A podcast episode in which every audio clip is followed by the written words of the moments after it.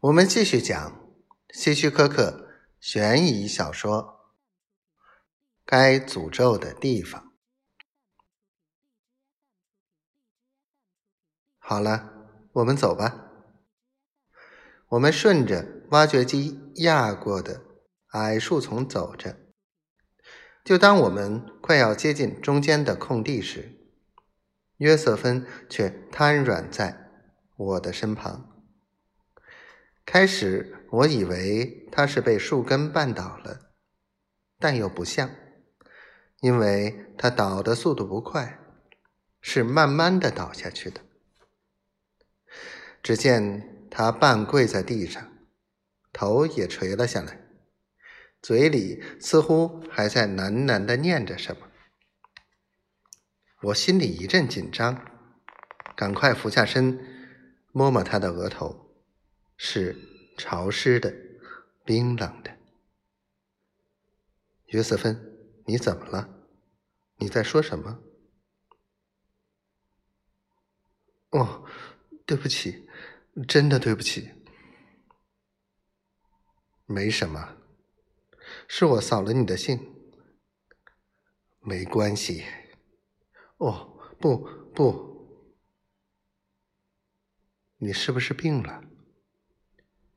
我，哦，你还是带我回家吧。我很担心约瑟芬的身体，于是就开车带她回家了。可是到了他家门口，他却坚持不让我送上楼。谢谢你，我早点上床休息，明天就会好的。他说。既然他一再坚持，我也就不好说什么了。向他道了晚安之后，我就离开了。走在回家的路上，我的心中仍有些不安，觉得他这一整天都怪怪的，但是又没有合理的解释。或许是生日的缘故，或许是怀孕了。哎呀，如果真是这样，那会是个什么感觉？难道我这个年过半百的人要做父亲了？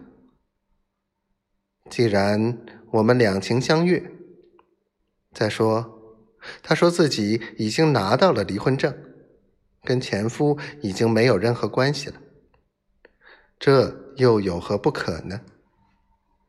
只要我们快点结婚。怀孕生子就是很正常的了，也不至于被别人笑话。